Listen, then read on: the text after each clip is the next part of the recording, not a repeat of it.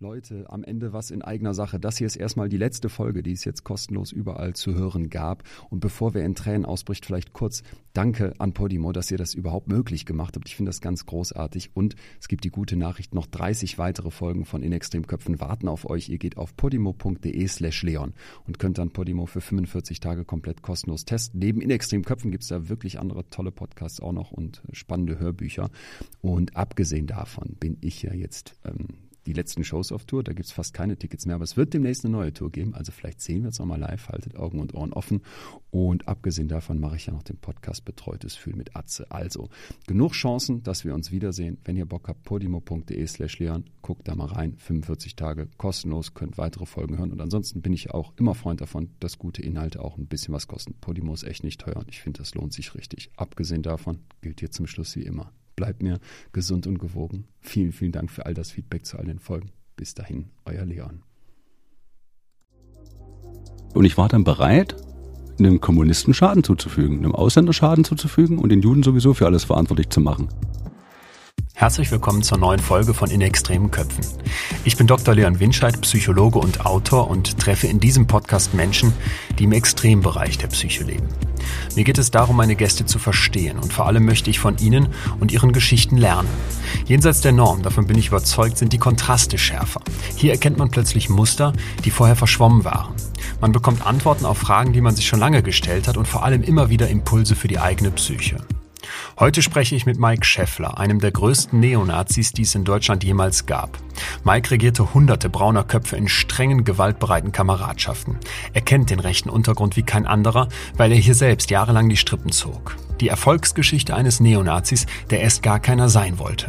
In seiner selbstgebauten Realität glaubte Mike genau zu wissen, wer er ist. Das glauben wir Menschen gerne und täuschen uns doch immer wieder. So auch Mike. Würdest du sagen, ein Mensch wird mit Hass in sich geboren? Nein, auf keinen Fall. Also ein Mensch ähm, ist eigentlich ein Produkt seiner Erfahrungen und seiner Erlebnisse und wie er das natürlich alles dann für sich selbst verarbeitet, aber auch natürlich ganz wichtig der externen Einflüsse, ja, also wie er, ob er radikalisiert wird, ob er rekrutiert wird, ob überhaupt irgendwie eine Instrumentalisation ähm, stattfindet. Also ich glaube, kein Mensch wird mit Hass im Kopf geboren. Vollkommen weißes Blatt oder gibt es zumindest Veranlagungen in so eine Richtung? Gut, ich bin ja jetzt kein Wissenschaftler. Ich denke, wir werden alle gleich geboren und das ist eher auch ein Motto, an was ich mich heute halte. Was sind deine Eltern für Menschen? Meine Mutter hat angefangen in der DDR in der Forschung für die Eisenbahn und gut bis zur Wende eben, weil dann gab es das alles nicht mehr, ist dann alles übernommen worden oder abgebaut worden. Danach dann im Verkauf gearbeitet. Ich denke mal gut bürgerlich, ja, so ein Durchschnitt. Mein Vater kommt aus dem militärischen Bereich, mhm. ja, also äh, war halt auch dann bei der Polizei, Kampfgruppen, äh, wem das noch was sagt, und ist dann später eben äh, in einer höheren Funktion in der Wirtschaftsleitung gewesen, in einem Krankenhaus.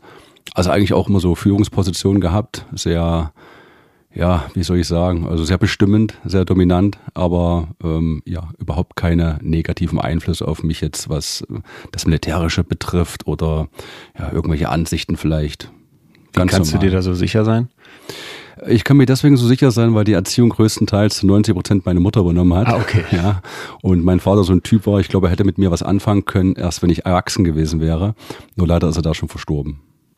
Was ist so das erste ganz große Prägende, was du sagen würdest, was in deinem Leben stattgefunden hat? Gut, wie man aufgewachsen ist in der DDR, das wissen ja die meisten. Das ist etwas gewesen, was ja auch jeder hatte. Da ist nichts Besonderes dabei gewesen. Und in welcher kam, Stadt war das bei dir? Das ist eine Kleinstadt bei Leipzig, Delitzsch ja, so 25.000 Einwohner. Und da, ja, das ist ja fast damals schon ein Dorf gewesen. Da kennt jeder jeden dann.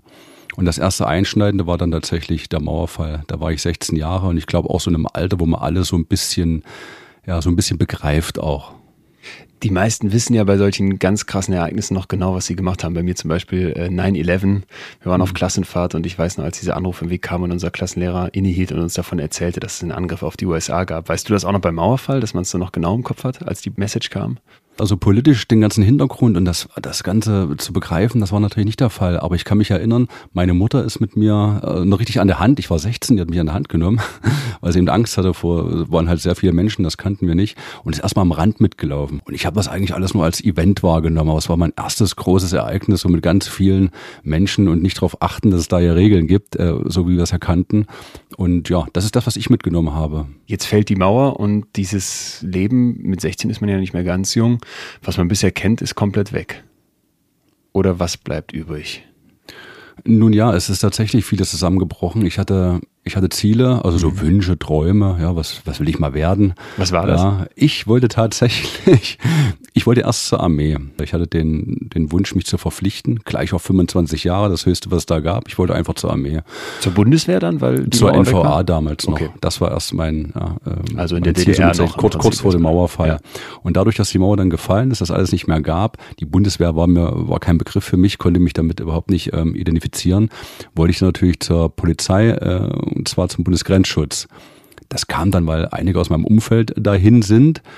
Ja, aber ich bin damals nicht so richtig rausgekommen, war ein bisschen langsam, hatte noch auch so eine Zeit, wo man so ein bisschen Null-Bock-Phase hatte. Na, will ich jetzt wirklich, will ich jetzt schon? Und äh, dadurch hat mein Vater dann gesagt, jetzt ist Schluss. Na, der wollte nämlich gar nicht, dass ich zur Polizei gehe. Und hat dann einfach mit einem Handwerksmeister aus der Stadt in der Kneipe einen Handschlag, einen Lehrlingsvertrag gemacht. Und dann hatte ich einen Beruf damals, den ich nie wollte, aber dann trotzdem gemacht habe, bin ich dann Fußbodenleger und Maler geworden. Wie nimmst du die Stimmung damals dann wahr? Das ist ja eine für Deutschland ganz besondere Zeit gewesen, so kurz nach dem Mauerfall.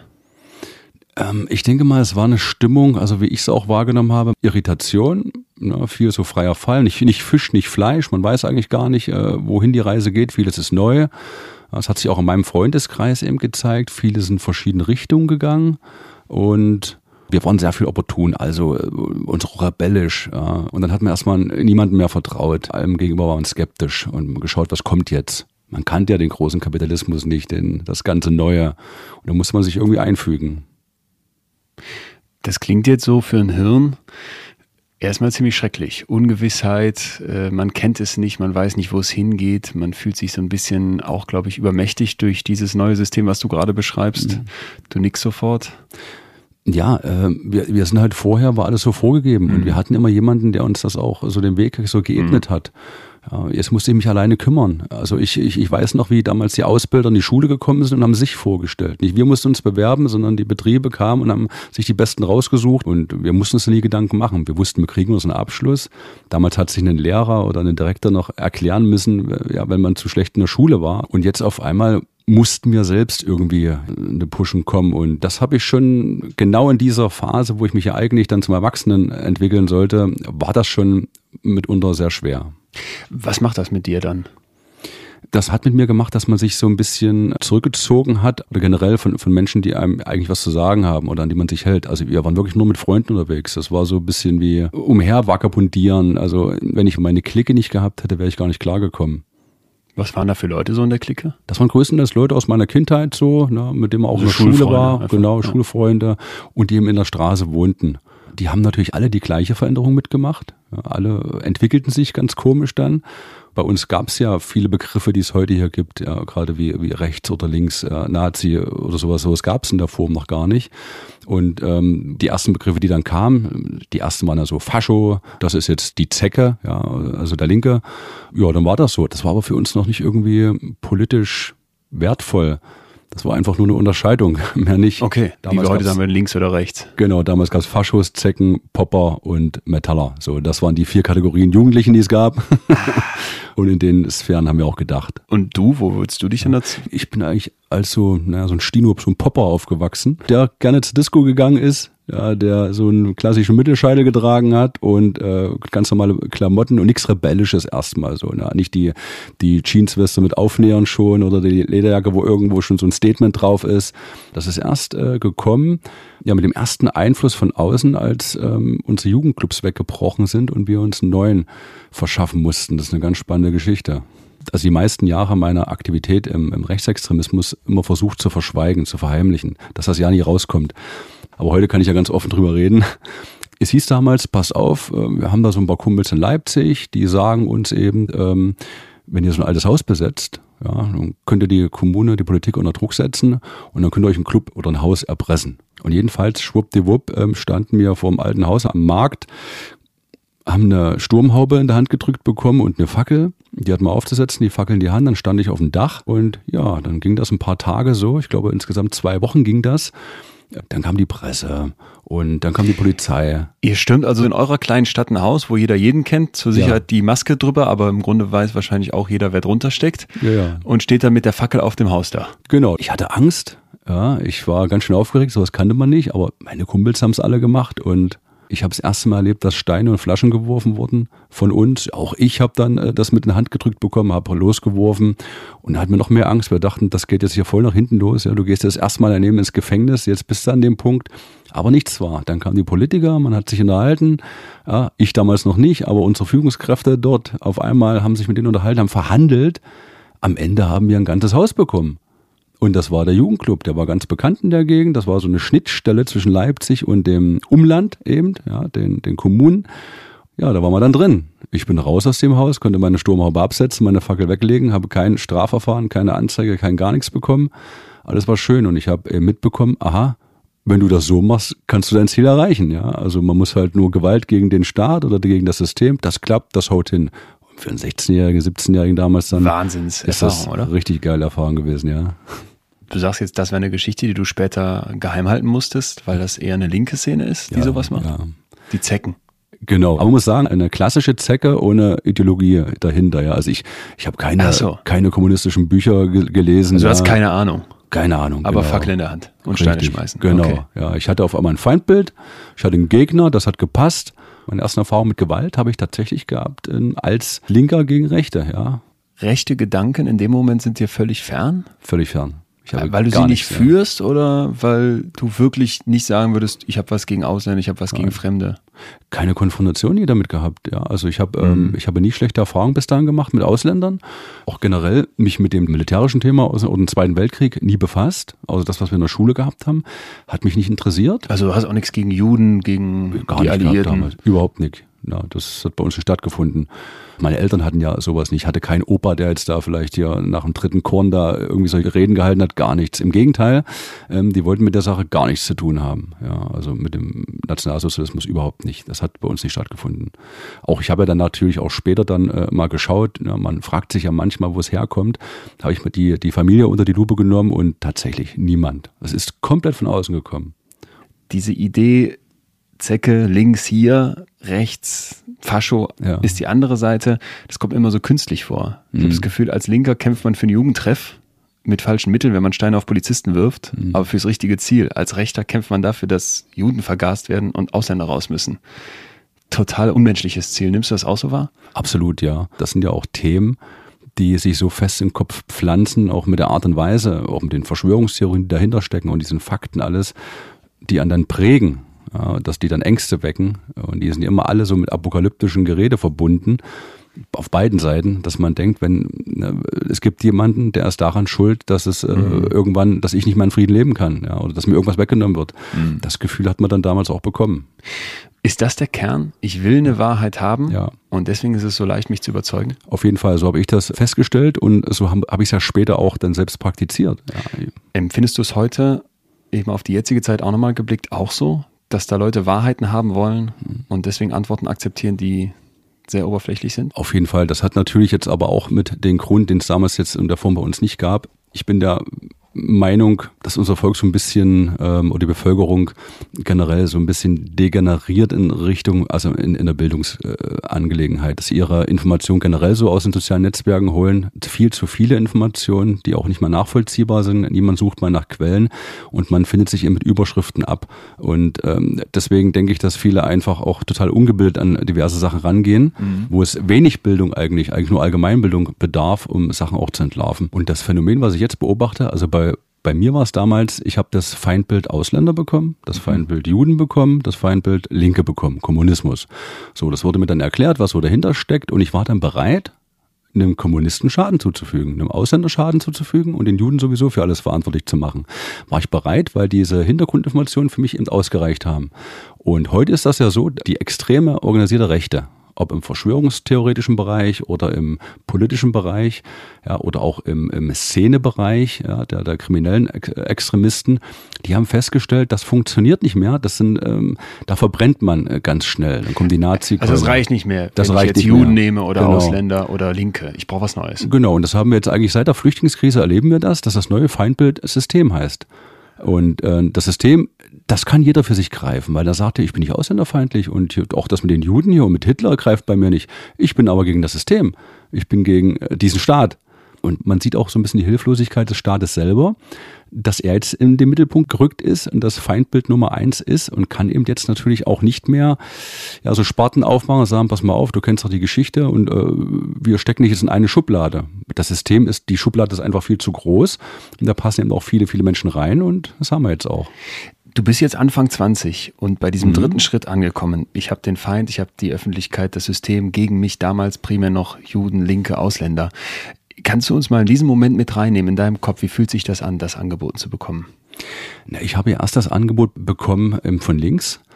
Und in dieser freien Phase, wir können alle machen, was wir wollen, wir sind Rebellen und so weiter, kam auf einmal eine Radikalisierung. Das heißt, es kam Forderung. Ich musste mich auf einmal wieder in eine, eine Struktur begeben. Es hieß dann eben, pass mal auf, mit mein Haarschnitt. Ich hatte so einen Fasson-Haarschnitt, nannte man das, ne? kurz und nach oben hin länger werdend. Das war eben militärisch das war einfach damals mein Popperhaarschnitt gewesen. Und da kam aber schon der erste Satz, pass auf hier, lass mal ein paar Haare wachsen oder am besten Irokesen, das war damals auch gerade hin. Das wollte ich alles nicht. Ich sage, mägelt nicht an mein, meine Frisur rum, ich will so bleiben, wie ich bin. Dann ging das weiter. Ich hatte natürlich auch Freunde, man hat nicht jeden gleich abgelehnt, nur weil die anderen den als Fascho bezeichnet hatten. Ich habe mich doch gestern mit dem dem gesehen, das ist doch der Fascho. Wieso nicht, das ist mein Freund, das ist mein Kumpel aus, aus Kindertagen oder was weiß ich. Und das hat so ein bisschen an mir genagt. Ich, ich durfte auf einmal viele Sachen nicht mehr, mir wurde zu viel vorgeschrieben und das war für mich eigentlich nur, das war für mich der Grund zu sagen, pass auf, äh, mir war das hier zu viel. Ja, das ist nicht mal der Club, den ich so wollte. Kommt ihr mit irgendwelchen Regeln, die will ich nicht. Da war ich auch schon wieder rebellisch. Und das war der Grund, warum ich dann als Linker dort raus bin. Ja. Ja. Rüber dann? Rüber dann zu meinen ja, Freunden, mit denen ich mich eigentlich gar nicht abgeben durfte. Und das waren so die Dorfclubs gewesen. Die Randdörfer hatten alle noch so ein kleines äh, ja, Gebäude, wo sie sich getroffen haben. Ja, dort war man eben ohne das alles. War weniger idealistisch oder warum? Gar nicht idealistisch, genau. Okay. Man es war noch ein reiner Jugendclub tatsächlich, wo man seine Freizeit verbracht hat, Karten gespielt, was getrunken, seine Musik gehört. Und dort ist tatsächlich ein Rekrutierer gekommen, der sich in diesen Club reingesetzt hat. Es war ein älterer Mann, gut angezogen, konnte verdammt gut reden und hat natürlich auch gleich so die Leute so um sich geschart. Das war so ein Typ, der hat immer von früher erzählt. Ja, da bin ich das erste Mal eigentlich so mit Nationalsozialismus in Berührung gekommen. Und der hat genau gewusst, wo er uns packen kann. Der hat dort nur Jugendliche gehabt, die gerade einen Systemwechsel miterlebt haben, keine Erfahrung haben, was da jetzt kommt. Keiner hat Erfahrung mit, mit dem Kapitalismus, mit dem Westen. So, und er hat dann gleich gesagt, also Leute, ihr habt keine Zukunft. Ja, also jetzt mal so im Schnelldurchlauf, was er über viele Wochen und Monate gemacht hat, da gibt's nichts mehr für euch. Die machen euch jetzt hier fertig. Ja, die, die brauchen euch nicht mehr. Ihr seht das ja, kommt niemand und bietet euch was an, ihr müsst euch selber was suchen. Und ja, pff, ihr wollt irgendwann Geld verdienen, ja, ihr, ihr seid ja. froh auf eure fachlichen Abschlüsse. Äh, na, da kommen dann die Ausländer, damals noch so Osteuropa, äh, die machen das für ganz wenig Geld, die brauchen euch nicht mehr. Äh, da kommt jetzt die Wahrheit. Ja. Und auch die Ängste werden geweckt. Ja, auf jeden Fall. Ich bin nach Hause gegangen und habe tatsächlich über die Worte nachgedacht, die da erzählt hat. So, und ähm, der war natürlich sehr, sehr perfide dann äh, und hat dann natürlich auch die ersten Bücher vorgelegt, ja, die ersten Zeitschriften, hat alles belegt. Mhm. Also der Typ war tatsächlich der Landesvorsitzende damals der NPD in Sachsen. Das wussten wir damals nicht oder haben keinen Wert drauf gelegt. Und der hat gezielt rekrutiert bei uns. Er hat dann erstmal seine Parteibücher mitgehabt, so seine Propaganda, was er so hat. Und er hat auch mal einen Kasten Bier springen lassen an einem Wochenende. Ihr feiert ja auch hier und so. Ich bin ja auch hier. Kommt, ich gebe was aus, könnt ihr da nutzen. Und dafür möchte ich aber meinen Stand gerne machen. Ich habe so einen kleinen Stand, einen Informationsstand. Und da war der erste Stand. Ich habe den noch richtig von Auge. Ich weiß noch genau, in dem Haus, wo der stand. Da hat sich wirklich bei mir eingeprägt. So ein alter Tapeziertisch war das gewesen. Und dort waren dann eben viele so historische Bücher gepaart mit äh, NPD, Parteipolitik. Ja und eben dann auch natürlich dann so Merchandising wie damals die ersten Buttons und Kassetten, ja. Okay. Und das war dann auf einmal alles da und man hat sich das mitgenommen. Da kommt jetzt die Marschrichtung für dich. Kommt die Marschrichtung, ja. Ja, ich habe dann festgestellt, auf einmal hatte ich eine Meinung. Also wenn ich dann auch zu Hause war oder auf einer Geburtstagsfeier ah. oder bei Kannst du was dazu sagen? Was ich habe auf einmal, ja, ich hatte ein Argument, ich konnte irgendwas sagen. Wie fühlt sich das an?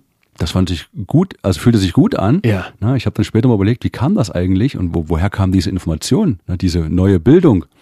Es war nichts anderes als das, was ich auf der einen Seite gelesen hatte und natürlich die Musik. Also viele Sätze, die ich gesprochen habe, waren eins zu eins Zitate aus den Liedtexten, die ich gehört habe. Aus diesem Jugendtreff, was ja erstmal noch so klingt wie mit Freunden zusammenkommen. Man hat auch noch die Zeckenfreunde, mit denen man sich nur nicht zeigen darf und ist vielleicht auch noch nicht wirklich so gefestigt in seinen Überlegungen. Dass diese Liedzeilen scheinen ja erstmal nur nachzuhallen in dir.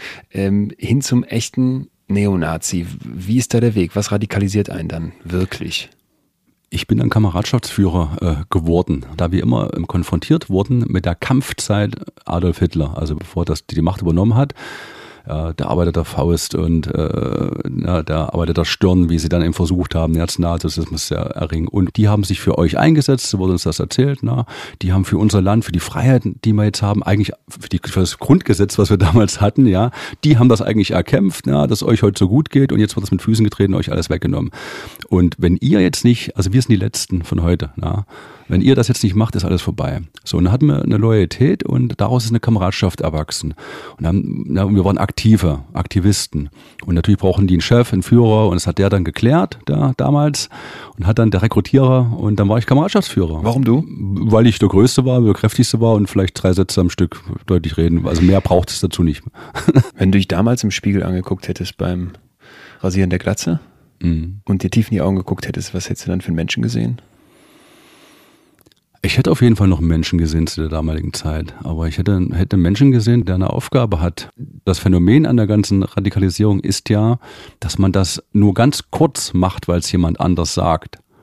Ganz am Anfang. Und ganz schnell ist dieser, das so ein fließender Übergang, wo man selbst davon überzeugt ist, das zu tun, wo man gar nicht mal mitbekommt, dass man das eigentlich eingeimpft bekommen hat, sondern man wacht früh auf und denkt, das ist seine eigene Meinung.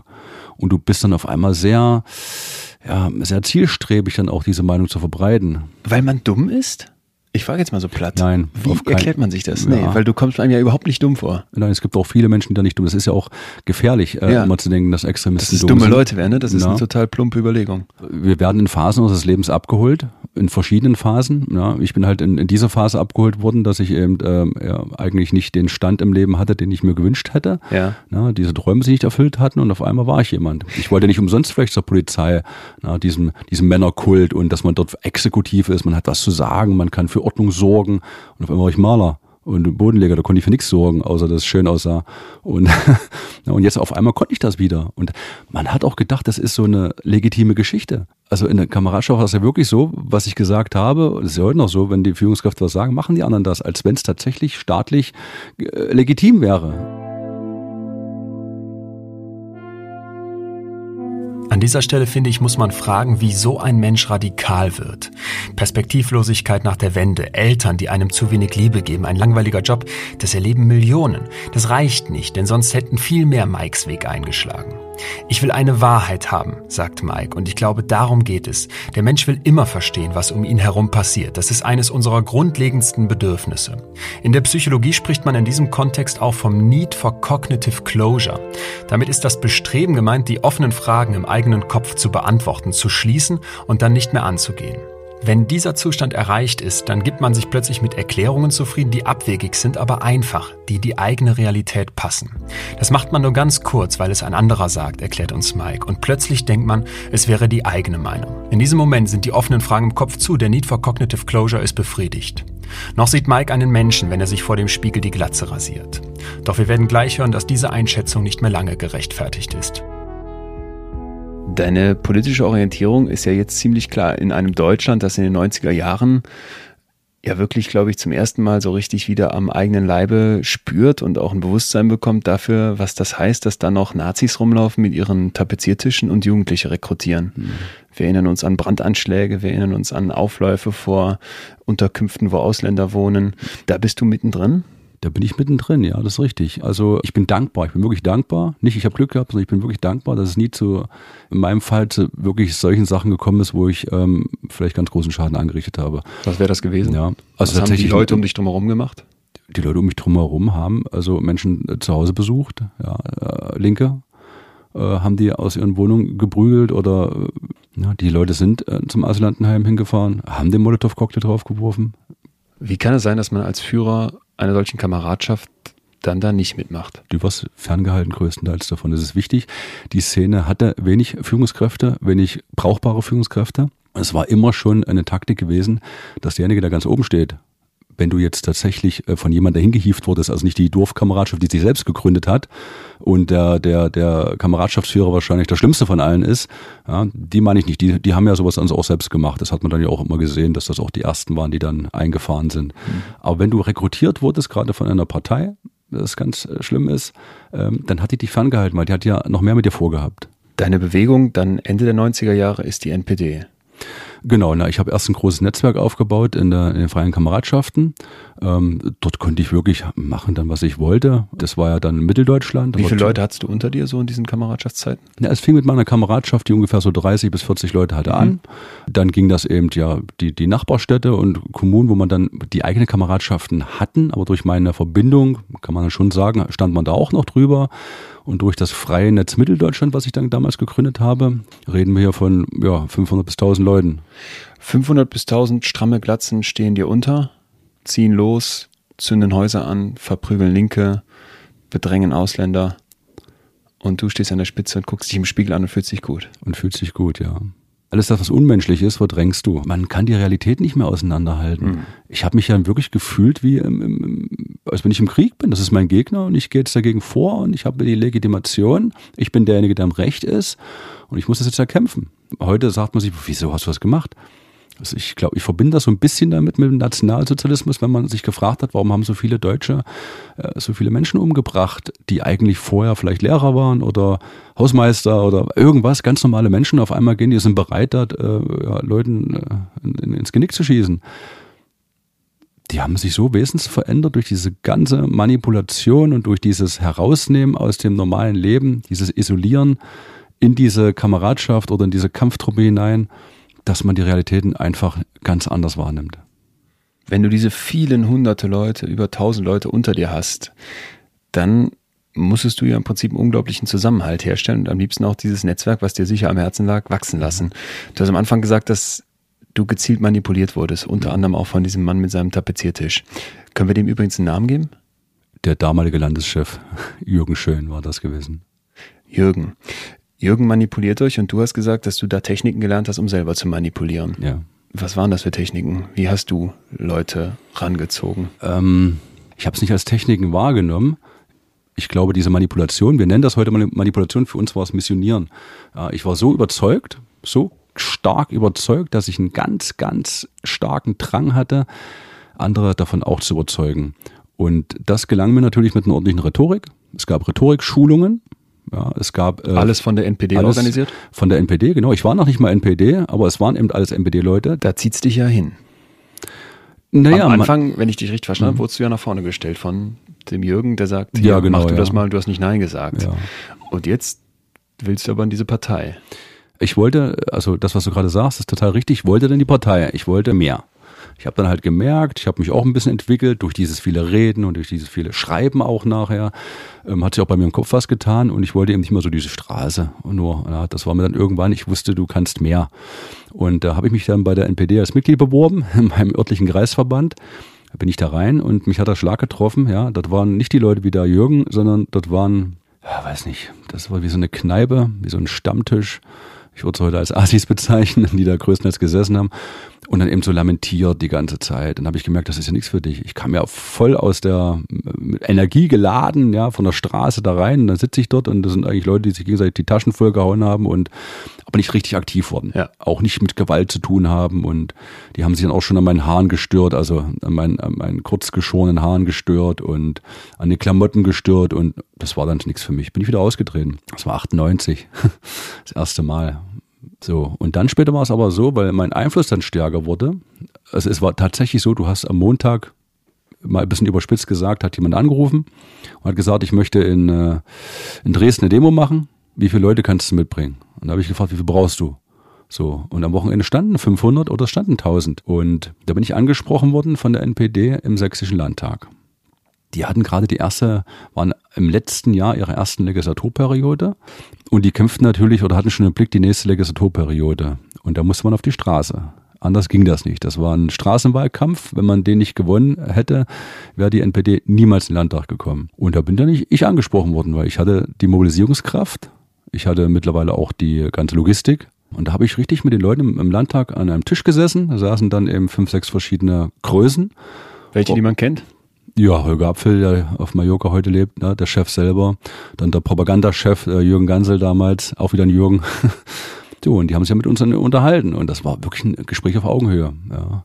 Also ich habe dann gesagt, pass auf, gut, okay, ich mache das hier, ne, ich komme hier rein, habe dann meinen Job hier äh, in der Landtagsfraktion, baue die Jugendorganisation auf so, und führe das freie Netz langsam nach und nach entweder komplett in die NPD, also als Mitglieder, beziehungsweise natürlich als Unterstützer, die die sagten, ich kann ja nicht alle in die Partei bringen, die meisten wollten ja nicht, aber wir machen jetzt die Sachen, die die NPD will. Ist das heute dann eine absolute Augenwischerei, wenn eine Partei wie die AfD so tut, als würde die mit diesen extremen Leuten, wie du sie da damals repräsentiert hast, heute nichts zu tun haben? Brauchen die die nach wie vor? Selbstverständlich, klar. Diese AfD wird es ja in der, in der Größe und mit diesem Einfluss gar nicht geben, wenn es die extrem, wenn die extrem nicht den Job raus machen würden. Die AfD lebt genauso wie die NPD damals von diesen Skandalen. Die AfD lebt von der Logistik solcher Extremisten draußen. Die AfD selbst äh, war nie in der Lage, große Aufmärsche so zu gestalten, dass sie dann auch durch die Netzwerke ging. Also das hätten die nie geschafft. Ne? Die ganzen Pseudo-Rechtsanwälte, die man dort hat und Doktoren und sowas alles. Ja, die haben bei Zeiten erkannt, dass ein Kampf gegen das System mehr Menschen anzieht und äh, dadurch, dass sie eben dieses Damoklesschwert des, äh, der NPD im Nationalsozialismus noch nicht über sich hatten, sind die überall rein. Ja, von, von der Stadt bis in die kleinste Kommune. Deswegen haben die auch den Unvereinbarkeitsbeschluss damals gefasst, die AfD, solche Leute wie uns nicht aufzunehmen. Ich habe mich, als ich ausgetreten bin, der, der NPD, bei mir kam erst der Austritt, dann der Ausstieg, ganz wichtig für mich, habe ich mich bei der AfD beworben, bei Frau Petri. Und ja, die hat mich dann abgelehnt. War ich sehr sauer. Gab es einen Brief oder sowas oder eine Mail von ihr? Äh, es gab damals, na nicht von ihr natürlich, von ihrem Sprecher damals, ne, das laut Unver also ganz sachlich, laut Unvereinbarkeitsbeschluss und weil ich eben der stellvertretende Landesvorsitzende der NPD war, geht das natürlich nicht. Habe auch noch zwei Jahre lang von ihr ähm, Spendenaufrufe bekommen, ne, die sie dann an ihre Interessenten Weil klar ist, haben. dass du eine riesige Gruppe von Menschen vertrittst, die theoretisch ja, mit denen wunderbar. Auf jeden Fall. Und ich glaube auch, ähm, wenn es diesen Beschluss nicht gegeben, die haben sich geärgert, glaube ich auch. Die hätten mich gern genommen, mit Sicherheit. Aber ging ja nicht. Haben sie auch richtig gemacht. Also um Gottes Willen, ja, wenn die damals solche Leute wie mich aufgenommen hätten, wären sie ja nicht so groß geworden.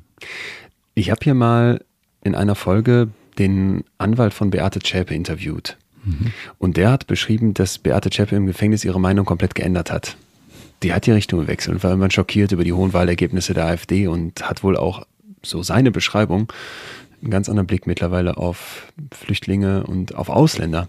Kann jeder Mensch so eine Richtungsänderung hinlegen? Ja, Ganz klar, ähm, ja. Es bedarf aber eine Menge Fleiß, eine Menge Erfahrung, die einem auch gegeben werden muss. Also nicht jeder hat die Möglichkeiten, wollen wir es mal so sagen. Nicht jeder hat die Möglichkeit, sich äh, sein, sein Bild, sein Weltbild komplett so zu ändern. Da müssen ganz viele Dinge in sein Leben treten. Auch nur so ist es bei mir äh, passiert. Ja, ich bin also, wenn ich nicht über Exit Deutschland ausgestiegen wäre und hätte das alles versucht alleine zu machen, ich wäre nicht mehr gefährlich, ja, wollen wir es mal so sagen. Ich wäre nicht mehr gefährlich für die Öffentlichkeit und würde mich um mein eigenes Leben kümmern. Aber dieser komplette Bruch mit der Ideologie und diese klare Sicht auf die Realität, die kannst du nur bekommen, indem du auch äh, damit konfrontiert wirst, indem du dich dem stellst. Aus meiner Sicht als Aussteiger kaufe ich das in der Beate vielleicht auch ab. Sie war noch sehr jung und hat sich zu schlimmsten Dingen hat äh, hinreißen lassen, hat einen Charakter entwickelt, der das dann auch noch toll gefunden hat.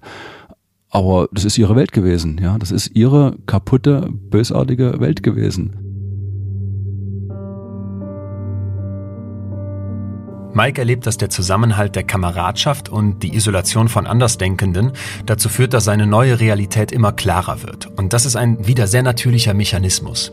Gucken wir uns Ken Jebsen und andere Corona-Verschwörungstheoretiker an, gucken wir, dass die genau nach diesem Prinzip agieren. Genau wie damals Jürgen mit seinem klapptischen Jugendtreff. Strecken die die Hand aus und sagen, glaubt doch mit uns an unsere Realität. Die ist einfach und klar.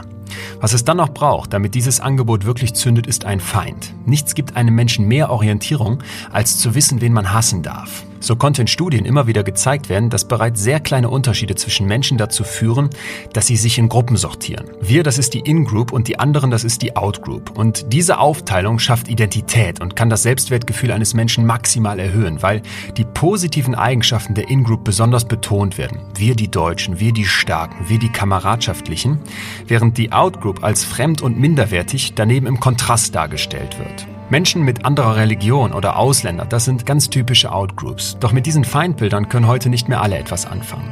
Das System hingegen, den Staat abzulehnen, das funktioniert scheinbar immer besser. Wir, die kleine Ingroup, die die Wahrheit kennt, gegen die Verschwörung des schrecklichen Systems. Dieses Versprechen klingt für viele sehr, sehr viel attraktiver als die Ungewissheit des Kompromiss, die demokratische Diskussion oder sogar selber kritisch denken müssen. Was das System mit den Fakten aus der Wissenschaft belegen will, interessiert nicht, wenn man dem System per se nicht glaubt. Wie kommt man da wieder raus? Wie kann man diese Realität wieder verlassen? Mike braucht dafür ziemlich krasse Tiefschläge und am Ende eine Organisation namens Exit, die Neonazis beim Ausstieg aus der Szene hilft. Diese kaputte, bösartige Welt des Untergrunds, der nicht im Anzug auftritt, der ja. eben loszieht und auch heute ja weiterhin Verbrechen gegen Ausländer begeht, mhm. der Häuser anzündet, der Tote in Kauf nimmt. Den kennst du ja, ja, über Jahre in Deutschland. Und es gab diesen riesigen Aufschrei, als der NSU aufgerollt wurde. Ist das blauäugig? Gibt es das heute einfach so weiter? Gibt es da draußen wieder NSUs, die wir jetzt nur noch nicht kennen? Mit Sicherheit weil es die gleichen Grundlagen gibt. Ich bin ja selbst erschrocken gewesen, als ich die ersten Namen gehört habe, die mit dem NSU zu tun hatten. Ja, zum Beispiel der Ralf Wohleben, das war ein sehr guter Kamerad damals von mir gewesen, mit dem habe ich viele Veranstaltungen organisiert und ich habe ihn falsch eingeschätzt. Ja, ich selbst, ich habe eine falsche Wahrnehmung über ihn gehabt. Für mich war das so ein, so ein bürgerlicher Nazi, so ein typischer NPD-Mann, der keiner Fliege was zur Leide tun kann. Ja, und natürlich hatte der dann zwei Gesichter gehabt. Sonst hätte er sowas nicht unterstützen können, nicht so tief verstrickt sein können. Wir hatten keine Ahnung gehabt. Ich bin selbst dann auch mit reingezogen worden. Also der Verdacht fiel am Anfang auch mit auf mich. Ist ja klar, wenn ich dann so eine Organisation habe, guckt man da ganz schnell hin. Das war so für mich eigentlich der schlimmste Augenblick äh, im ganzen Leben gewesen. Warum? Ich habe einen Anruf bekommen, äh, als der NSU aufgeflogen ist und sagt, bitte mach unbedingt mal RTL an. Und ich dachte, was ist los? Mache RTL an und man sieht dort ähm, Spiegel TV, diese Sprecherin und hinter ihr so eine virtuelle Pinnwand mit Bildern. Darauf waren die Opfer des NSU, darauf waren die Täter des NSU und auch mein Gesicht und Helfer und Unterstützer und ich da mit drauf. Und ich wusste gar nicht, was mir geschieht. Ich weiß, wusste nicht, was ein NSU ist. Und, und, und ich war einer der größten Führungsköpfe mit. Ich wusste nicht, was das ist. Und dann hat sich mein Facebook damals, mein Account, ich habe so, ich weiß nicht, tausende Hass Nachrichten bekommen, Morddrohungen bekommen, ja, äh, von auch natürlich dann gerade von Ausländern, weil ja Ausländer auch Opfer waren, ja, also du Hohensohn, wir töten dich, stechen dich ab, wir kommen jetzt und oh, also ich habe dann mit offener Tür geschlafen, tatsächlich. Mir wurde ein Rat gegeben, pass auf, lass deine Tür offen, die treten dir ein, du bist der Nächste dann, den zu holen. Das ging ungefähr so fünf Tage bis ich dann das entspannt hatte und ähm, klar war, dass ich nicht dazugehört habe. Ja, man mhm. denkt ja vorher, man ist ja unantastbar, man ist zu allem bereit mhm. und auf einmal kommt dann eine Konsequenz auf einen zu und man weiß, man, man hat ja damit gar nichts zu tun, aber eigentlich stand man ja genau dafür. Also es war schon, ja, kriege ich jetzt noch Gänsehaut, wenn ich drüber nachdenke. Löst das in dir eine Angst aus, die nicht mehr weggeht? Auf jeden Fall, weil, weil ich dadurch gesehen habe, auch dann im Nachgang, wer alles dazugehört hat und irgendwie mitgemacht hat, dass das jederzeit überall möglich ist und auch im größeren Umfang. Und ich hätte es auch sein können. Und ich weiß nicht, ob ich das auch gemacht hätte, wenn ich angesprochen wäre damals. Du kannst uns helfen. Wir kennen da ein paar Kameraden, die gerade unterwegs sind, verfolgt werden. Wenn mich damals der Ralf angesprochen hätte, da ich zu ihm Vertrauen hatte. Ob du die Beate Chap und die beiden Uwes bei dir unterbringst? Ich hätte mit Sicherheit die Tür aufgemacht damals. Ja. Das war meine Verpflichtung. Ja. Ja, und ohne darüber nachzudenken, was da läuft. Von dem Moment, wo du um RTL Fernsehen siehst, mhm. dass dein Kopf da mit dem NSU in Verbindung gebracht wird, bis zu dem Punkt, wo du wirklich sagst, da bist du auch gedanklich ausgestiegen. Mhm. Wo fängt deine Wesensänderung, deine erneute Wesensänderung jetzt in diesem Moment an? Es ging los im Wahlkampfjahr 2014. Direkt im Januar wurde das Superwahlkampfjahr der NPD ausgesprochen für die dritte äh, Legislaturperiode. Und das war auch die Phase gewesen, wo mein Mentor, mein Freund, derjenige, der mich ähm, erstmal dahin gebracht hat, Holger Apfel, ist halt über eine sehr bekäre Angelegenheit, auf die ich jetzt auch aus rechtlichen Gründen, weil es nie aufgearbeitet wurde, mal nicht eingehen möchte. Ich kann zum Schreiben. Ja, also er hat, er hat eine Sache gemacht innerhalb der Szene, der Bewegung, die völlig ausgeschlossen ist für jemanden, der, der Nazi ist. Ja, das, man kann das gleichstellen, wie als wenn er einen Dönerladen aufgemacht hat. Man hat ihn sofort als Bundesvorsitzender, als Landeschef, als Fraktionschef abgesäbelt und er muss dann auch sein Mandat zurückgeben und ist dann rausgeschmissen worden. So schlimm war das für die Szene gewesen. Und für mich ist eine Welt zusammengebrochen, wie konnte er sowas tun? Und nun war auch meine Stütze weg. Da hat man auch in der Partei Neider und Postenhascher und und und. Ja. Plötzlich bist du mitten in diesen parteilichen Machtkämpfen, die wir alle ja, aus allen Parteien kennen. Genau, wo ich nie hin wollte und dass ich auch immer verdrängt habe, dass es sowas bei uns gibt. Weil bei euch war ja die Ideologie vorne und die Kameradschaft genau, und man hält zusammen, ja, weil man für ein Ziel Alles kämpft. für die Gruppe und so ein Quark. Okay. Worin gipfelt das? Das gipfelte daran, dass man sich dann wirklich ähm, gar nicht mehr vertraut hat. Ich hatte dort auch meine schlimmsten Wahlkampferfahrungen gemacht, die auch nochmal zum Umdenken gebracht haben. Also man hat mir zum Beispiel mein Auto abgebrannt. Das stand zwei Meter vom Fenster meiner, vom Kinderzimmerfenster von mir entfernt, von meinen Kindern. Und auch das Auto meiner damaligen Freundin ist damals mit Leidenschaft gezogen worden. Und das hat mich schon echt geflasht. Ja, also ich war eigentlich froh, wo das vorbei war, der Wahlkampf. Und dann hat es die NPD nicht geschafft. Wie sind deine Kinder denn damals damit umgegangen? Die waren noch zu klein zum Glück. Wie alt? Ähm, damals waren sie vier und fünf. Gingen die schon in so eine Richtung, dass die aus dem Kindergarten zurückkamen und gesagt haben, Papa, der blöde Ali? Nee, sehr merkwürdigerweise. Das ist von mir aber, kann es nicht sagen, wie es entstanden ist, aber bei mir war immer, wenn ich die Wohnungstür zugemacht habe, blieb alles andere draußen wenn du durch die Tür nach draußen gehst, brennt aber dein Auto und es ja. tobt dieser Parteikampf genau. und jetzt plötzlich habt ihr dieses unglaublich schlechte Ergebnis eingefahren. Ja. Und du stehst vor ganz vielen Fragezeichen? Ich vor ganz vielen Fragezeichen. Wie geht es jetzt weiter? Dann ging der weitere Kampf. Na, wer ist jetzt schuld? Ja, Klar. Natürlich, äh, ich war schuld, aber auch viele andere waren schuld. Die Partei hat sich zerfressen, zerfleischt. Da war nichts mehr mit Ideologie auf einmal, Kameradschaft, das war alles weg. Ich habe eine Rolle eingenommen des Beobachters und da war für mich ja ich trete aus der Partei aus. Ich habe erstmal meine ganzen Ämter niedergelegt und eigentlich war es eine Befreiung. Ich konnte eins Krass. nach dem anderen weghauen, endlich loswerden. Ich ja. wollte das nicht mehr. Krass. So, aber nichts mit Ideologie war alles noch da. Ne? Und dann wollte ich eigentlich in einer anderen Strömung weitermachen. Ich wusste noch nicht in welcher. Eigentlich haben alle Strömungen nach mir gegriffen. Dann habe ich damals für mich eigentlich schon einen Ausstiegsprozess Prozedere genutzt, wusste aber nicht, dass es eins war, weil das wusste ich ja später. Man, wir, wir sagen ja heute auch Aussteigern, passt mal auf, wenn ihr euch noch nicht so richtig lösen könnt, weil das gefährlich ist. Erfindet erstmal Ausreden, warum man nicht mehr mit auf die Demo könnt, warum man nicht mal dahin könnt. Erstmal irgendwas, ja. Und so war es bei mir auch. Und Was dann, hast du denn gesagt? Ja, ich habe dann eben äh, gesagt, dass ich einen Burnout habe, dass ich nicht reden könne.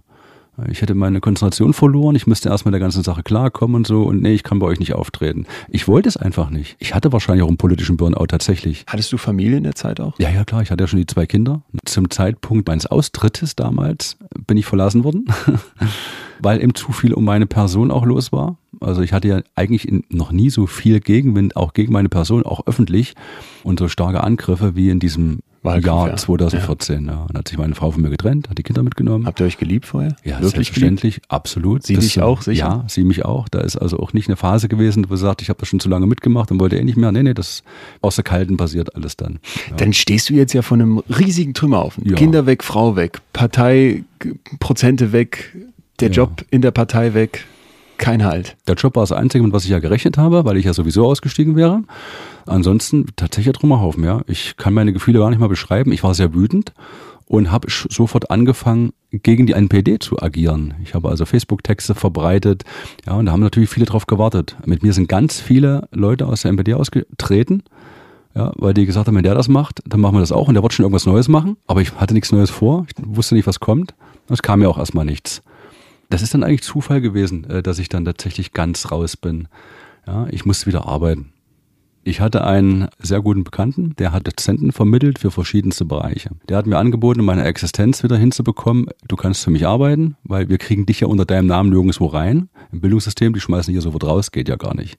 Da lief das ja alles über ihn. Dann habe ich dann angefangen, in verschiedenen Einrichtungen, Bildungseinrichtungen zu arbeiten.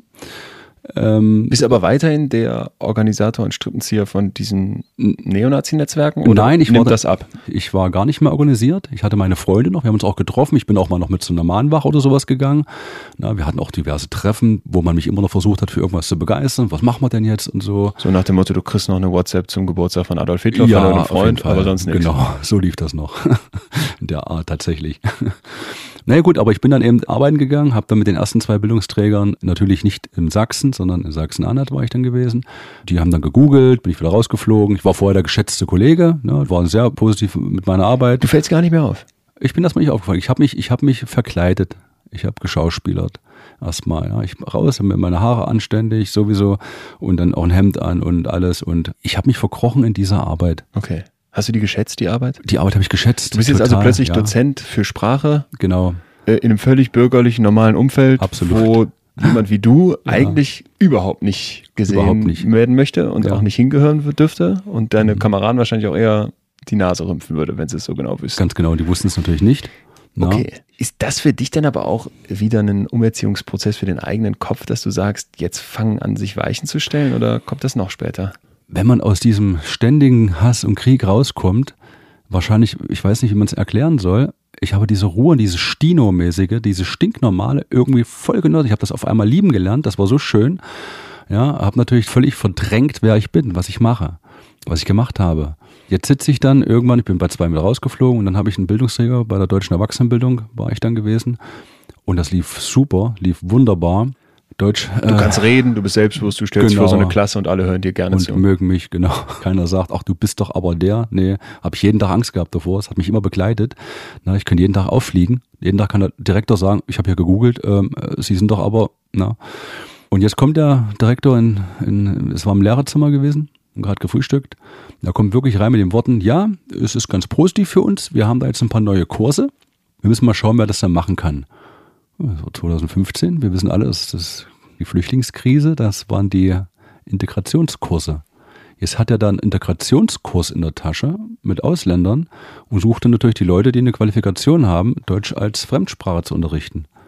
Jetzt sitze ich dort und er spricht mich direkt an ich habe noch nie, also die Gefühle kann ich heute noch nicht beschreiben, die ich da gehabt habe. Ja, also für mich war es gleich wieder vorbei. Ich dachte, gut, das war es jetzt hier. Das kannst du ja gar nicht machen. Das geht ja gar nicht. Und das kriegen die sowieso raus, wer du bist. Und du kriegst den Job ja, aber.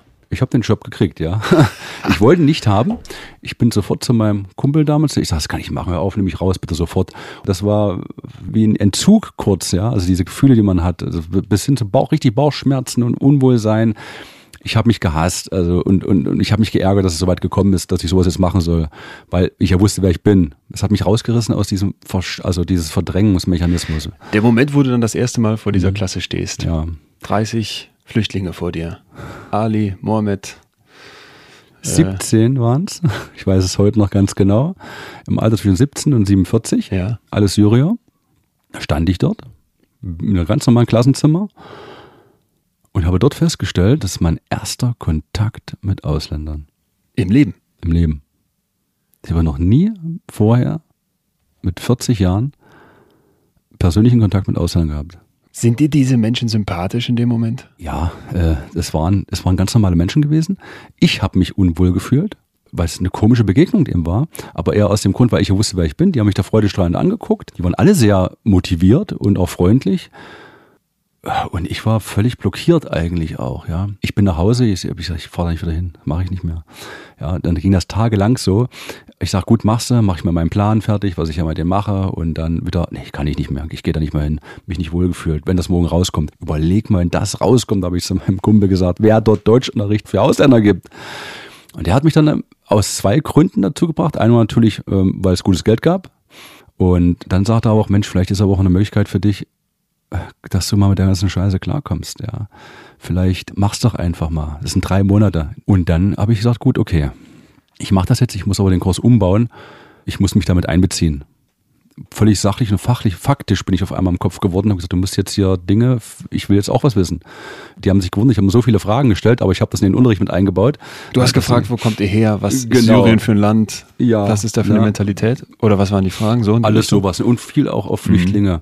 Es kam, wie es kommen musste, in der Stadt war eine NPD-Demo. Jetzt kam die Flüchtlingshelferin rein, es waren alles Frauen und sagten, die können an dem Tag nicht kommen. Und mein Direktor dann so, natürlich müssen die kommen, die müssen doch hierher kommen und die, die Demo ist jetzt nicht schädlich, die, die tun denen noch nichts, die ist der Polizei da und die kommen ja in unsere Schule. Und dann hat er den Vorschlag gebracht, ja, wir erklären denen einfach mal, was die von denen wollen. Und dann kam diese Frage, kennt sich hier irgendjemand damit aus? Kann irgendjemand das übernehmen? Also MPD, ne? Und habe ich dann wirklich gesagt, also, ja, ich kann es ja mal probieren, ne? Ich kann mich ja mal belesen. ja, so war das gewesen. Die wussten ja nicht, wer ich bin. Dann habe ich das für mich genommen und habe gesagt, pass mal auf. Ich sage, wir stellen uns jetzt mal vor, ich bin jetzt einer von der NPD. Und ich stelle euch jetzt ein paar Fragen. Die stelle ich euch jetzt mal so, wie die das auch machen. Und ihr beantwortet die mir mal. Und dann versteht ihr, was die wollen und wo die Probleme liegen. Und ich verstehe vielleicht auch ein bisschen was. Und habe ich da losgelegt. Ich sage, warum habt ihr alle keine Ausweise, aber ein Handy? Ja, eure Ausweise verliert ihr überall, aber ein Handy bringt ihr mit her. Das sind die Fragen, die euch gestellt werden. Das ist das, was man euch vorhält. Wie ging es weiter? Ja, warum seid ihr alle Männer? Wo sind eure Frauen? Warum verteidigt ihr euer Land nicht direkt vor Ort und so weiter auch? warum seid ihr größtenteils junge Leute? Wo sind denn die Alten? Und was habt ihr denn eigentlich hier vor? In dem Moment, da müssen doch jetzt zwei Herzen in deiner Brust schlagen, die voneinander nicht unterschiedlicher sein könnten. Erstmal wollte ich bestätigt werden. Ja, so, da kam der Nazi wieder hoch. Es, es war ja nicht weg. Und dachte ich, na, nun erklärt mir das mal. Ja, und ich, ich habe nicht damit gerechnet, dass sie mir das ordentlich erklären können. Ich dachte, da kommt dann so, ja, natürlich wollen wir hier na, ein besseres Leben und nur, na. Aber, und das war der Moment, wo es dann wirklich bei mir im Kopf angefangen hat, Klick zu machen. Jede einzelne Antwort war so einfach. Ich kann ja mal mit einer anfangen, ja. Damals mit dem Ausweisen und den Handys. Und da war der, das war ein Tierarzt gewesen. Der sagte so, Herr Schäffler, verstehe ich nicht. Sagte, passen Sie auf, wissen Sie, was eine Flucht kostet? Nee, da ging es nicht um die Ausweise, ging es um, um Männer. Ja. Was eine Flucht kostet? Ich, nein, wusste ich ja wirklich nicht, was eine Flucht kostet. Gar nicht damit auseinandergesetzt, dass eine Flucht was kostet. Ja, passen Sie auf, eine Flucht, damals war es noch so gewesen, kostet ungefähr so zwischen 5.000 und 7.000 Euro. Und jetzt sitzen Sie dann da und müssen natürlich überlegen, nicht jeder hat ja so viel Geld. Ja, da können Sie meistens nur ein oder zwei Leute losschicken, dass das Geld reicht für die Schlepper, für die Übergänge und, und, und. Dann ist es ein sehr beschwerlicher Weg. Wen schickt man denn da jetzt los? Wir können natürlich nicht unsere Frau, also unsere Großmutter oder den alten Mann losschicken oder die Kinder, sondern wir, die jungen Burschen, wir, die das noch durchhalten können. Wir sind dann los. Das ist doch völlig normal. Wäre doch bei Ihnen auch normal, oder? Und mit den Handys sagt er eben auch, sagt er, also warum sollen wir keine Handys haben? ich habe doch auch alle Handys und hatte mir die Geschichte von Aleppo, viele kamen aus Dara und Aleppo, erzählt und dann habe ich mich immer das erste Mal im Leben überhaupt mit Syrien beschäftigt. Wie waren die denn vor dem Krieg? Bildungsstand und Zivilisation, Gesellschaft. Die waren auf einem ganz guten Stand, der mit uns ganz gut mithalten konnte eigentlich. Natürlich haben die es nicht aus einer Höhle gekommen mit einem Fell und einer Keule, sondern die hatten auch Handys. Und da sagt er, könnten Sie sich vorstellen, eine Woche ohne Handy zu sein? Und da habe ich mir überlegt, gut, okay, wenn ich meine eigene Bevölkerung sehe, ja, ich Alle 18 Minuten unterbrechen ja. wir, glaube ich, im Schnitt, was wir tun, um übers Handy zu wischen. Genau, das waren auch meine Gedanken. Also findest dich sofort komplett ja. wieder in den Antworten? Absolut. Und ich habe, ich Sie hab sind so geschämt. rational richtig. Du hast dich geschämt. Ich habe mich so geschämt, ja, äh, bis hin, dass ich Selbsthass hatte. Ich war der Meinung, ich bin ein intelligenter Mensch und trotzdem habe ich mich sehr dumm und ich äh, weiß nicht, äh, verhalten. Also, dass ich darüber nie nachgedacht habe. Diese einfachen Antworten, die man ein einfacher Mensch gibt, diese Logik, die kam für mich gar nicht in Frage. Ich musste ja immer was Größeres, was Schlimmeres dahinter sehen. So ist es ja heute auch. Man stellt sich die Frage nicht, Mensch, wie sind wir eigentlich? Wieder sind es die ganz einfachen Antworten, wenn auch diesmal ganz andere. Zuerst muss Mike schauspielern. Der Neonazi verkleidet sich mit schickem Hemd, um im Lehrerzimmer nicht aufzufallen. Mike sagt, ich habe mich gehasst, denn ich wusste, wer ich bin. Und ich glaube, dass das wieder eine ganz wichtige Stelle ist in seinem Leben. Er sagt das später nochmal, als er zum ersten Mal vor den Geflüchteten steht und Unterricht geben soll. Ich wusste, wer ich bin und die strahlen mich an. Hier passt das Handeln eines Menschen nicht mehr zu seinem Bild von sich selbst. Und das ist ein Impuls, mit dem Persönlichkeitsveränderung anfangen kann, nicht nur in einem rechtsradikalen Kopf. Wir alle haben sehr konkrete Vorstellungen davon, wer wir sind. Wir halten unsere Persönlichkeit für stabil. Wir glauben, dass wir Werte und Überzeugungen haben, die fest sind. Dieser sogenannte Persönlichkeitsmythos wurde in der Wissenschaft jedoch immer wieder widerlegt. Persönlichkeitsveränderung ist ein Prozess, der das ganze Leben lang andauert. Auch Erwachsene verändern sich und zwar oft sehr viel stärker, als sie selbst glauben würden. Manche, so zeigt eine Studie aus dem Jahr 2015, sind in der Lage, ganz bewusst, ganz absichtlich wirklich tiefgreifende Veränderungen ihrer Persönlichkeit selbst anzustoßen und auch durchzuziehen. Die Bedingungen dafür sind ein Ziel und sehr viel Durchhaltekraft. Wie weit ist Mikes Weg, bis es ihm mal wieder gelingt, ein neuer Mensch zu werden? Bevor er uns diese Frage beantwortet, noch ein kurzer Nachtrag zu Holger Apfel, der NPD-Kopf, über dessen Lebenslauf Mike uns nicht alles verraten wollte. Apfel wurde nach zwei Jahren als NPD-Bundeschef geschasst, weil er ein junges Parteimitglied sexuell belästigt haben soll. Apfel hingegen sprach selbst von Hasskampagnen gegen ihn und trat aus der Partei aus. Fängt diese Wesensveränderung dann an, damit verstehen zu wollen? Ja, sich mit sich selbst auseinanderzusetzen. Mhm. Warum habe ich das gedacht und warum habe ich so gehandelt? Und die sind ja ganz anders. Sind das jetzt nur die, die bei mir in der Klasse sitzen? Kann ich das jetzt auf alle umbrechen? Oder sind die meisten vielleicht doch kriminell oder Wirtschaftsflüchtlinge? Und, und war ich mir noch nicht im Klaren. Jedenfalls meine Klasse hat mir etwas anderes gezeigt. Und dann bin ich auch mit Ressentiments in Berührung gekommen. Ich hatte in der Mitte der Klasse jemanden sitzen mit einem Arm. Und der hat immer geschlafen. Und da war ich wieder sauer. Ja, habe ich gesagt, das kann nicht wahr sein. Habe ich mir meinen Tierarzt genommen. Ich sage, sag bitte mal, der konnte mich auch nicht verstehen. Sag ihm bitte, in Deutschland, na, wieder dieses, diese Art, dieser Sprech, äh, wenn man hier in der Schule ist, nimmt man den Lehrer ernst und dann kann er nicht schlafen. Der kann froh sein, dass er das bekommt und das finde ich nicht in Ordnung. Dann hat er mich dann zur Seite genommen sagt, passen Sie auf, das ist nicht so, das tut uns leid, er hat sich auch nochmal entschuldigt. Das ist unser Koordinator, der sitzt die ganze Nacht am Handy und weil er die Wege kennt und die Leute kennt und schleust eigentlich die ganzen Menschen dann lang und sagt ihnen auch, wo sie nicht langlaufen dürfen. Und das geht natürlich nur nachts. Ja, der schützt die, gibt dann Tipps und Hinweise und kommt dann nächsten Tag freiwillig in die Schule. Er entschuldigt sich dafür, es tut ihm sehr leid, dass er auch regelmäßig einschläft. Und ich dachte, oh, voll wieder reingetreten. Ja, und das sind so, dafür gibt es viele solche Nadelstiche, die immer mehr in meinem Kopf bewirkt haben. Also es gibt nicht den einen Schalter, den du umlegst. Es gibt nicht das eine Erlebnis, sondern es gibt so eine Anhäufung von solchen Momenten, von solchen Einsichten. Genau, ja. Okay. Aber das hat nicht ausgereicht. Absolut nicht. Ich wollte gerade fragen, ja. reicht das aus um Nein. Jahre der Prägung? Nein, gar nicht. Das ja. gab einen fetten Tiefschlag ja. dann für mich. Ich muss dir so vorstellen, ich bin dann immer von dort, ich brauchte ja über eine Stunde, um nach Hause zu fahren, weil ich ja weit weg musste. Mhm. Ja, ich habe da mal ganz vergessen, in meiner Stadt war ich der Nazi. Die wussten nicht, dass ich jetzt auf einmal da Syrier unterrichte. Und versuchst zu verstehen, ja. was in Aleppo abgeht. Die haben, genau, die haben von mir nichts mehr gehört, aber ich dachte, na, der wird schon irgendwo, wird er schon sein braunes Süppchen kochen. Nee, der ist in der Schule und unterrichtet Syrier in Deutsch und Gesellschaftskunde. Du hältst durch, du ziehst das weiter durch. Wann kommt so dieses ganz öffentliche Coming Out, hey Leute, ich bin raus? Das ging relativ schnell. 2015 schon, also da war der erste Kurs noch, mhm. da habe ich ein LVZ-Interview gegeben. Also Leipziger Volkszeitung. Da ging es eben darum, naja, wir sind halt aus der NPD ausgetreten. Das war eigentlich den ja Aufhänger, weil ich ja ausgetreten bin.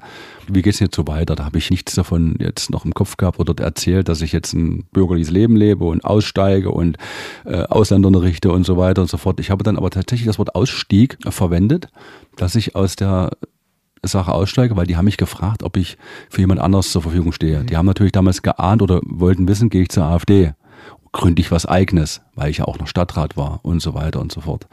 Dann habe ich gesagt, nein, für mich ist es vorbei, sehen Sie mich als Aussteiger an. Ab da hatte ich keinen sozialen Kontakt mehr. Nur das oder gibt es Drohungen von den alten Das ging dann los. Das ging dann los. Ja, ich hatte erstmal. Die schlimmste Drohung, so die du bekommen hast dann? Die schlimmste Drohung war, dass sie den Kindergarten als Bild meiner Kinder ins Internet gestellt haben, mit dem Aufruf zu besuchen. Das zweite war die Adresse meiner Mutter, pflegebedürftig. Das waren eigentlich die schlimmsten Sachen. Ich habe auch in ständiger Sorge und Angst gelebt. Also auch Angst gebe ich heute auch offen zu. Na, wenn man dann auf ein Dorffest, ich konnte auf kein Dorf und kein Stadtfest mehr gehen. Konnte ich hingehen, ich musste aber dann um eine bestimmte Zeit, da wo die Leute was getrunken haben, wo man sich zusammenrottet oder man Menschen mitbekommt, der ist jetzt da, der bleibt bestimmt länger, musste ich nach Hause. Wirklich schaffen tust du diesen Ausstieg dann aber erst, indem du dich einem Aussteigerprogramm anschließt. Alleine wäre das nicht gegangen? Nein. Nein. Alleine wäre ich inaktiv geworden. Mhm. Ich nenne ja solche Leute dann auch eher Schläfer heutzutage, weil ich meine, ich, ich habe viele Jahre na, solche Charaktere kennengelernt und mit den Leuten zusammen gelebt, eben mein Leben verbracht. Und ich weiß eben von vielen, die nichts mehr machen heute, sobald der Wind sich dreht, sind die auch ganz vorne wieder mit dabei. Ja. Was hast du in diesem Aussteigerprogramm dann gelernt? Was sind die ersten Schritte? Das Aussteigerprogramm lebt von zwei Dingen eigentlich. Also das Aussteigerprogramm Exit hat mich mit, mit meinen Feindbildern in Verbindung gebracht. Ich habe auf einmal mit einem Imam zu tun gehabt. Ich habe mit islamistischen Aussteigern zu tun gehabt, ja, die dort eben radikalisiert wurden. Ich habe mit ehemaligen Linksextremisten zu tun gehabt.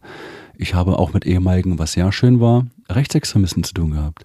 Wir haben also heute einen Arbeitskreis, ehemalige Extremisten nennt sich der. Wir treffen uns regelmäßig oder schreiben an einer gemeinsamen Zeitschrift, äh, na, Exit Journal zum Beispiel oder im Internet, auf Internetplattform und wir haben uns am Anfang viel ausgetauscht. Wie das war heißt, das bei dir? Du, ja genau, wollte ich ja. gerade sagen. Das heißt, du lernst von anderen Leuten, wie es gehen könnte. Du kriegst eine Art Role Model. Erstmal das ja. und die gleichen Erlebnisse in der Szene als Aktivist. Das war ganz wichtig. Ah, dass ja. ich nicht gedacht habe, das ist nur mir so gegangen, sondern die anderen haben die gleichen Enttäuschungen, die gleichen Problematiken gesehen. Und dann erst ist so langsam der Groschen gefallen, dass wir komplett in dem falschen, äh, also dass wir aufgesessen sind. Dieser Groschen, der fällt. Ja. Gibt es da irgendwann einen Morgen, wo man aufwacht und merkt, ey, ich bin kein Neonazi mehr?